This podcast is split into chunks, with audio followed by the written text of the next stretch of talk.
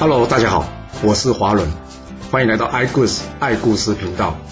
我喜欢听故事，希望这些故事能带给您想象力、思考力、判断力以及创造力。让我们一起来听故事吧。上次我们说到呢，吴王阖闾重用孙武为上将军啊，准备出兵讨伐楚国。孙武一上任之后呢，这伍子胥问他说：“哎，大王要你去讨伐楚国，我想先听听看你的想法是怎么样。”孙武跟伍子胥说：“所谓攘外必先安内啊，吴王僚的弟弟偃瑜跟祖雍还在，我们必须先解决掉这隐患，这出兵楚国才不会有后顾之忧啊。”伍子胥点点头，嗯，有道理，我这就去告诉大王。这阖闾一听，要解决掉偃瑜跟祖雍，没问题啊，因为这两人不死呢。我如芒刺在背啊！那你就跟孙武一同领兵去杀这两个人吧。伍子胥说：“大王，这倒不用啊。这两个人，一人在徐，一人在中武，都不是什么大国。我们只要派使者呢，去叫他们呢，将人交出来就可以了。若是他们不答应呢，刚好让我们有出兵攻打他们的理由。那你说徐国跟中吴国有把人交出来吗？并没有啊。他们让这偃瑜跟祖雍啊逃回去楚国。”那楚昭王一看，哎呦，好哎，吴国人来投降我啊！他开心的收纳这两位吴国的降将，并且呢，让他们驻守在舒城这个地方呢，对抗这吴国啊。由于这徐国跟中吴国抗命啊，刚好给了吴国出兵的理由。接着，孙武大军压境，先灭了这徐，再灭了中吴，之后转向舒城，攻下舒城之后，杀了偃瑜跟祖雍。这阖闾一想，嚯！这楚国真的是豆腐一块，一打就烂哎！要不这样，我们干脆长驱直入，攻进郢都吧。这孙武跟阖闾说：“大王，先降就好。我们的士兵们已经累了，再打下去反而对我军不利。”于是吴国暂时撤军，返回姑苏城。回国之后，这伍子胥建议呢，我们可以仿效晋国车轮战的策略呢，骚扰这楚国，让他们疲于奔命。孙武跟阖闾呢，都赞成这样做法。因为这频繁的骚扰楚国呢，除了可以让楚国疲于奔命之外呢，更重要是什么？可以弄清楚国的地形，作为将来进攻楚国的准备啊。所以他们将吴军一分为三，然后呢轮流侵扰着楚国。只要楚国派兵来了，他们就退，不与楚国正面交锋，把这楚国呢搞得兵疲马困啊。这楚昭王每天被这吴国的问题啊弄得一个头两个大，不过他也没对策啊。一天他睡觉起来。赫然发现，哦，身边怎么有一把利剑啊？他仔细一看，哇，原来是把宝剑呢。但是这剑不知道从哪里来的。他呢，找懂剑的人呢，来帮他看一下。这人一看呢，他大吃一惊啊。他告诉楚昭王说，这把剑是铸剑大师欧冶子所铸的宝剑之一，名叫战卢啊。据说当初欧冶子帮越王铸剑啊，总共是铸了五把，而当中三把呢，送给了这吴王。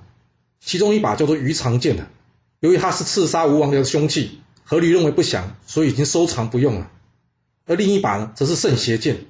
据说前一阵子啊，阖闾埋葬他的爱女，用万人殉葬，同时呢，他也将这把剑呢随之埋藏于地下。所以呢，吴国就只剩下这把战卢剑了。哎呀，大王，这是个吉兆啊！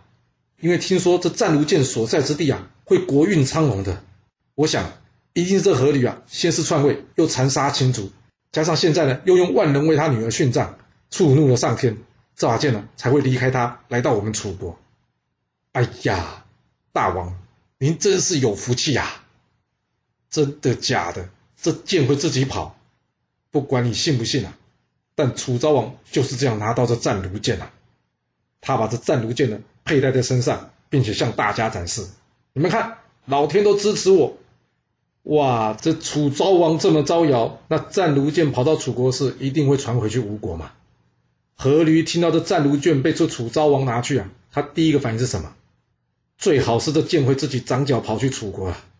一定是我身边的人拿人家好处，把这剑偷去给这楚昭王。可恶啊！真是日防夜防，家贼难防啊！来呀，把这些与战卢剑有关的人，通通给我拖出去给杀了。接着，他把孙武找来，告诉他。这可恶的楚国，既然连我吴国的宝剑都敢偷，我要立刻出兵灭了他。孙武，你去给我准备一下，我要出兵攻打楚国。孙武一听，现在并不是攻楚的好时机啊。不过他再仔细一看，哎呀，大王现在那么生气，恐怕劝不了他吧，所以只好连同伍子胥、伯嚭准备出兵攻打楚国了。出兵之前呢，吴国邀请越国一同出兵，不过因为越国与楚的关系一向不错，所以越国不愿意出兵。由于越国不愿意参战了，这让吴军的兵力有限。孙武等人在攻下楚国遣六两座城池之后呢，因为后继无力，也只好先回到吴国去了。阖闾对这越国竟然敢不听命令出兵，气得他决定怎么样，要出兵攻打这越国啊！但孙武劝他说：“大王，不要出兵攻打越国啊，不然大家仇会越结越深的，这对吴国不利啊！加上按照天象，这时候不适合去攻打越国啊。”那阖闾有听孙武的话吗？没有啊，失去宝剑他了，早就失去理智了。所以呢，他执意出兵攻打越国。虽然最后吴军凯旋而归，但孙武私底下跟伍子胥说：“哎，四十年后这越国将灭了吴国，可惜我们今天的一番努力了。”伍子胥听孙武这么说，他觉得很好奇啊，你怎么就能知道这越国会灭了吴国呢？所以呢，他将这段对话给记录了下来。隔年。楚国令尹南瓦亲自率领大军来报这吴国夺遣六两城的仇啊，不过呢，却被孙武及伍子胥共同击败。这阖闾想，哦，真是的，若不把这郢都给攻下来，这打败楚军就如同隔靴搔痒，抓不到痛处。一旁的伍子胥说：“大王，我也想赶紧灭了这楚国报仇，不过不管怎么说，楚国毕竟是个大国，我们不可以轻敌啊。按照孙武的建议呢，现在还不是出兵的时候啊。”我们必须等待时机，等待到其他诸侯支持，再一同出兵才是上策啊！这阖闾一听，哈，等，那要等到什么时候啊？伍子胥说：“现在这南瓦呢，对内虽然不得民心，但是对外啊，诸侯呢，并没有人跟他有仇啊。不过你别担心啊，南瓦这个人贪得无厌啊，一定很快就会得罪人了。我们现在能做的事呢，就是好好训练士兵，等待时机啊。那有等到吗？”果然，才没过多久呢，突然间有人通报：报唐蔡两国使者求见。伍子胥一听，太好了，终于等到机会了。阖闾问他：“你这话什么意思啊？”伍子胥说：“大王，唐蔡两国都是楚国的附庸小国，他们有事不去找楚国，来到我们这楚国对头的吴国来，你说他们想做什么？”啊，阖闾一听就明白了，他点点头说：“有道理。”他们要来找我们出兵修理楚国，嗯，那这唐蔡两国为什么突然跟楚国结怨，要来找吴国帮忙呢？原来是因为啊，这楚昭王得到了这战卢剑啊，他宴请诸侯们来炫耀一番，而这蔡国国君呢，为了巴结楚王啊，他把他心爱的养子白玉跟这银雕鼠球送给了这楚昭王。南瓦一看，哟，这么好的东西，你总不给我也准备一副啊？所以呢。他主动向着蔡国国君呢去索取这东西，不过不巧的是呢，蔡国国君自己呢总共就只有两套，一套给了楚王，那另外一套他想留下来自己用，所以呢他不愿意拿出来给南瓦。而无独有偶的呢，这唐国的国君呢也有个宝物，什么宝物啊？就是他有两匹非常有名的白马，叫做素双啊。据说啊，用这素双马来拉车啊，这车子呢可以跑得又快又稳啊。南瓦一看，嗯。这样的好东西，应该也要给我这楚国令尹来用才对嘛。于是他毫不避讳的去向这唐国国君索取。他这唐国国君有给他吗？也没有。哇，这下南瓦可是气炸了。你们这些小国到底有没有搞清楚，平常是谁在造你们呢？我不过跟你们要一些东西，你们竟然敢拒绝我。我要是不给你们一些颜色瞧瞧，看来你们是不会尊重我这个令尹的。于是。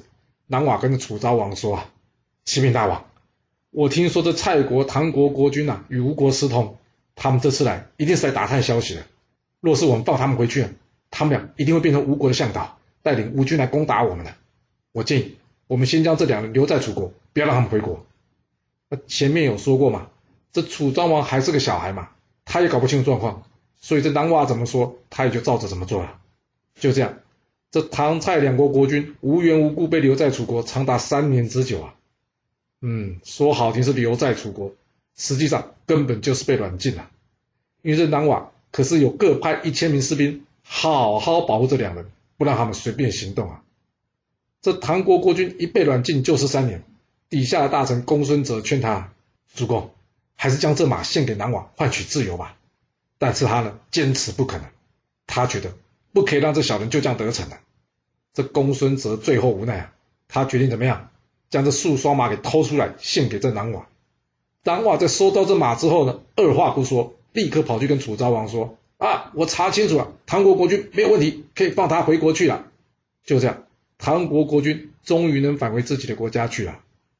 回国之后呢，这公孙泽因为没有经过老板的同意，通了老板的爱居，所以呢，他向唐国国君自请处分了。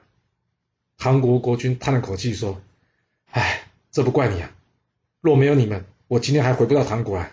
真的有错，都是我的错啊！我反而应该是好好奖赏你们这些忠臣啊。至于南瓦的仇呢，我是一定要报的。而另外一个被关的蔡国国君呢，他看到唐国国君平安离开之后呢？”他最后也选择妥协啊，将他手中的羊脂白玉跟银雕鼠球啊送给这南瓦。南瓦一看，切，你早就该这么做啊！真是的，拖拖拉拉拖了这么久。好了，我明天就去帮你跟大王解释吧。你们蔡国也没有问题，可以回国了。蔡国国君回国之后呢，想着也是怎么样，也是要报仇啊。他立刻将这世子呢送到这晋国做人质，以换取晋国出兵协助攻打楚国。晋定公答应了蔡国国君，然后在告诉周天子之后呢，他召集天下一共十七路诸侯，共同出兵讨伐楚国啊！诶，啊，之前蔡国要被楚灵王攻灭的时候，各国诸侯不是都不愿意出兵吗？怎么这次大家又可以出兵了？这要不是南瓦搞了天怒人怨，那就是有其他背后的原因啦。这一仗，晋国派出了范鞅，又叫做士鞅领军，以及荀盈为副手。不过这范鞅跟荀盈呢，两个人也不是什么好东西。基本上，他们跟南瓦可以说是同一个工厂制造出来的。怎么说？就是这两个人呢，也都是贪得无厌之人呐。这荀盈一见到蔡国国君呢，他毫不客气对他说：“哎，我听说你拿羊脂白玉佩以及银雕鼠球送给这男娃，啊，我晋国这次为你蔡国的事，召集了十多路诸侯共同出兵，你总得表示一下意思吧？”蔡国国君一听。我哪还有东西送你啊？他跟荀颖说：“我是受不了楚国令尹的贪心，才投靠晋国的。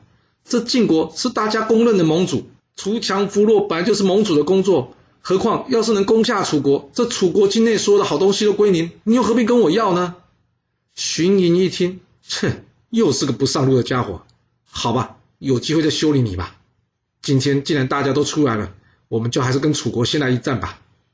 但天不从人愿啊！这一连几天的大雨呢，军队之中有人得到疟疾。这荀一看，哎，好机会啊！他建议我们先撤军吧，不然这病要是传开了，同时又遭到楚国的袭击，那可不妙啊！半阳听完之后点点头，嗯，为什么？为什么还没打他就想撤退了？这最重要原因是因为蔡国国君也没拿东西来孝敬这范鞅啊。范鞅跟着蔡国国君说：“哎，我看呐。”这次呢，就先让贵国的世子回国吧。这雨又大，又是疫情的，这不适合作战的。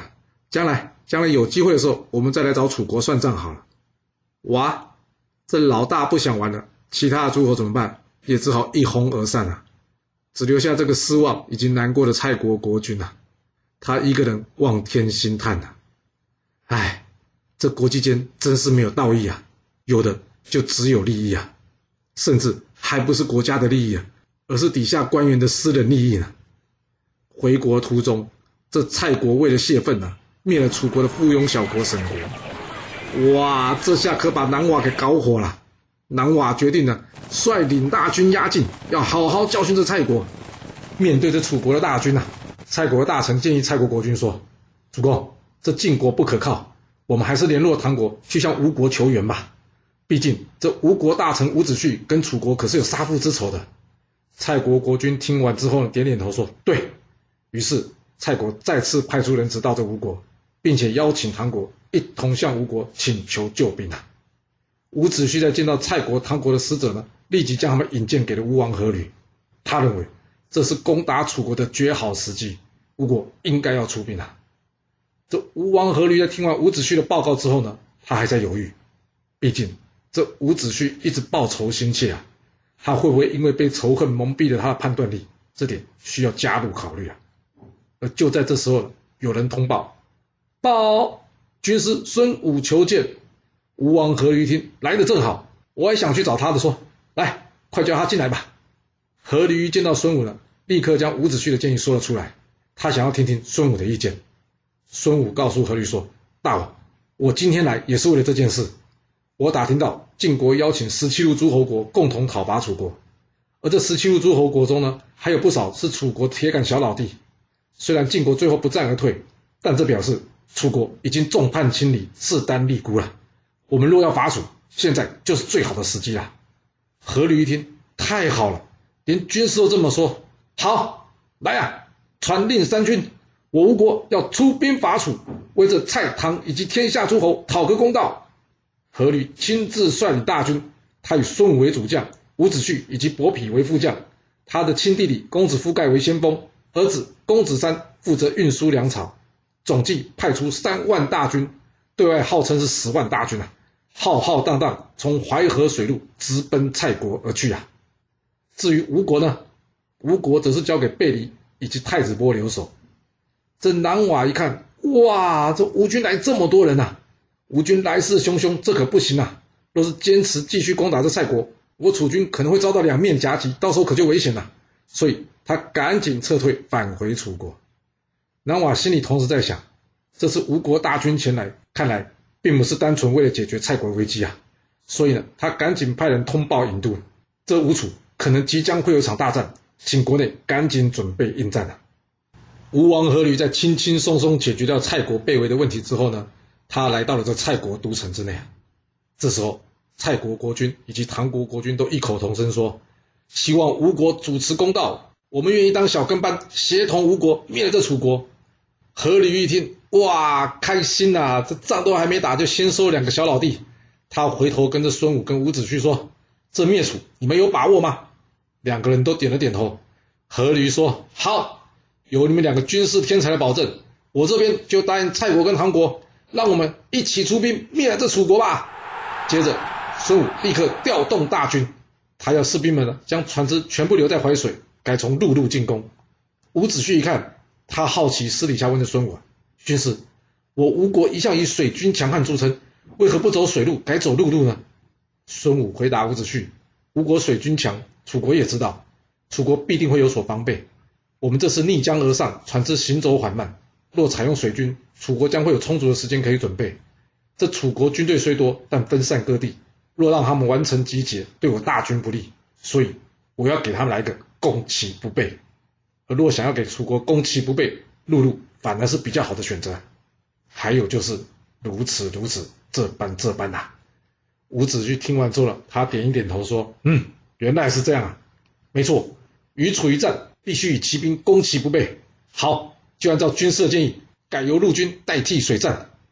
孙武派出三千五百名精锐的先锋部队以及唐蔡两国军队，同时将吴军一分为二。北路由刚刚说的三千五百名精锐部队，以迅雷不及掩耳的速度进攻楚国北方的三个重要关隘。由于过去大家多年交战，吴国都从水路过来，所以楚国哪里会想到这次吴军会放弃水路，改走陆路啊？就这样，吴国大军几乎兵不血刃，直接穿过楚国大遂、直原、明鄂三个楚国重要的关隘，快速行军来到汉水东岸，眼看就要准备过河了。而另一头，楚昭王一听，什么？吴军已到了汉水东岸呐！这吴军一旦穿越汉水，就可以直达我楚国首都了。糟糕，这该如何是好啊？啊，有了，南瓦还在外头，先派南瓦前去阻挡这吴军攻势，千万不能让他们渡过汉水啊！南瓦在收到楚王的命令之后呢，赶紧将军队转向前往这汉水。来到汉水，南瓦一看，哇，这么多人呐！吴国这次可是抄家底来攻打我们呐！传令，大军驻扎在此，坚守阵地，等待我的命令啊！接着，他赶紧派人回去请求援军，并且下令士兵们侦查吴军动静。南瓦从打听到的军事情报中得知啊，吴军一分为二，除了北路，也就是汉水东岸的吴军之外。另外，南路也有一支吴军，但是数量较少。最重要的是，吴军的船只都留在淮水，所以吴军现在无法渡江啊。南瓦一听，他大笑说：“切，还说孙武是用兵天才呢？这吴国最强的就是水军，结果他弃船不用，那不就等于是老虎把牙给拔了吗？这吴军根本没有什么好怕的。既然他们暂时过不了这汉水，我们也没什么好担心的。哎，告诉大家，加紧防守，等待援军到来就可以了。就这样，吴军在汉水东岸，楚军在汉水西岸，双方安营扎寨。这吴楚大战终于正式拉开序幕了。孙武要如何将他的《孙子兵法》淋漓尽致的用在这场战场之中，让他一战封神？而这楚国难道会这样乖乖的坐以待毙吗？楚国难道没有人才可以对抗孙武吗？这故事会如何的发展呢？我们要到下次才能跟各位说喽。好了，今天就先说到这。若喜欢我的故事，记得动动您的手指，给我五星评价，或是追踪、订阅以及分享哦。当然，也欢迎您留言分享你对这一集的想法，或是你也可以请我喝一杯咖啡或是饮料，让我有持续创作的动力。其实历史就是顶层阶级的生活记录，了解他们的思考方式以及作业模式，才有机会改变您的未来。谢谢您来听我说故事，我们下次再见喽。